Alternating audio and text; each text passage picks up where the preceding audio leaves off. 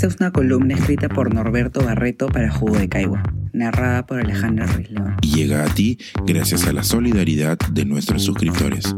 Si aún no te has suscrito, puedes hacerlo en www.jugodecaigua.pe. Ahora puedes suscribirte desde 12 soles al mes.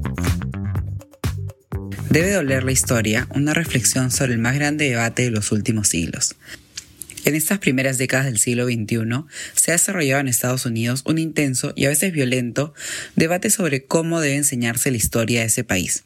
Esta es una vieja discusión que tomó fuerza en el contexto de la elección de Donald J. Trump y el surgimiento de los movimientos Me Too y Black Lives Matter. Es lo que se conoce en la historia estadounidense como una guerra cultural, es decir, el conflicto entre grupos sociales por el dominio de sus valores, creencias y o costumbres.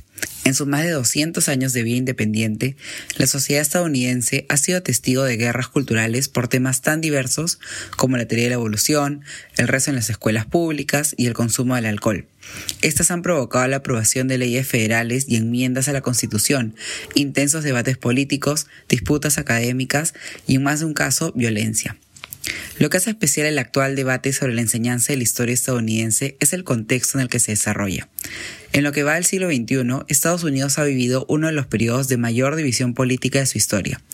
Mucho antes de la elección de Barack Obama en el 2008, la sociedad estadounidense estaba dividida ideológica, política, racial y económicamente.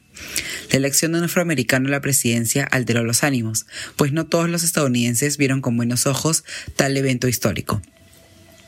La pandemia del COVID-19 y sus consecuencias aumentaron la división y los conflictos entre estadounidenses blancos, negros, ricos y pobres, republicanos, demócratas, liberales y conservadores. Tal es la desunión y el nivel de conflicto que hay quienes advierten de la posibilidad de que se desate una guerra civil. Con relación a la enseñanza de la historia, hay un sector de la sociedad que cree que la esclavitud, la desigualdad, la pobreza, la violencia racial o el trato recibido por los nativos americanos son temas que dividen y presentan una imagen errónea a la sociedad estadounidense y por ende deben ser evitados o por lo menos reducidos a su mínima expresión. De ahí que favorezcan prohibir libros, eliminar programas de investigación y estudios universitarios, censurar el contenido de los libros de texto, despedir maestros, etc. Para ellos, quienes insisten en enfatizar el pasado violento, racista, clasista, imperialista, machista, sexista y homofóbico de los Estados Unidos, buscan hacer sufrir a los estudiantes blancos, inculcándoles un sentido de culpa y vergüenza de su país. Insisten en que la enseñanza de la historia de Estados Unidos debe producir ciudadanos patriotas y orgullosos de ser estadounidenses, no críticos de su país.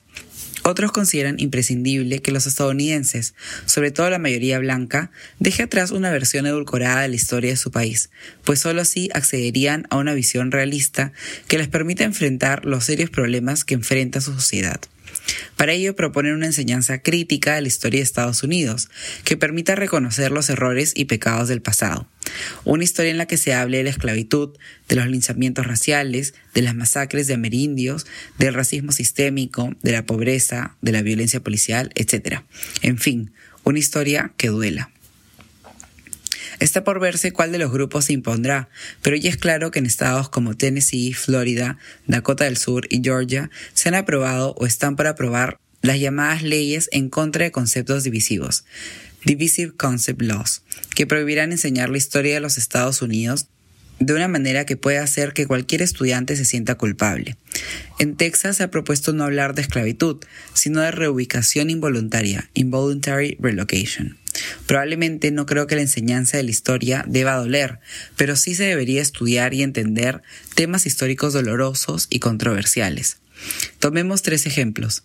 ¿Cómo entender la amenaza a la supervivencia de la humanidad que implica la existencia de miles de armas nucleares sin comprender el alcance y significado del bombardeo atómico de Hiroshima y Nagasaki?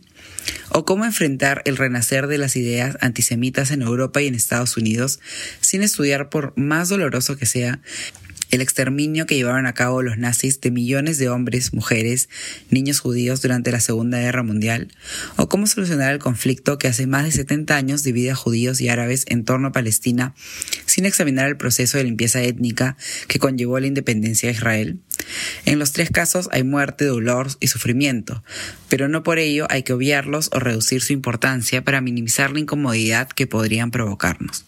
Precisamente de eso se trata estudiar y enseñar historia, de sacarnos de la comunidad de la ignorancia y enfrentarnos a hechos y eventos que nos hagan reflexionar en torno a lo bueno, pero también a lo malo, de lo que somos capaces los seres humanos.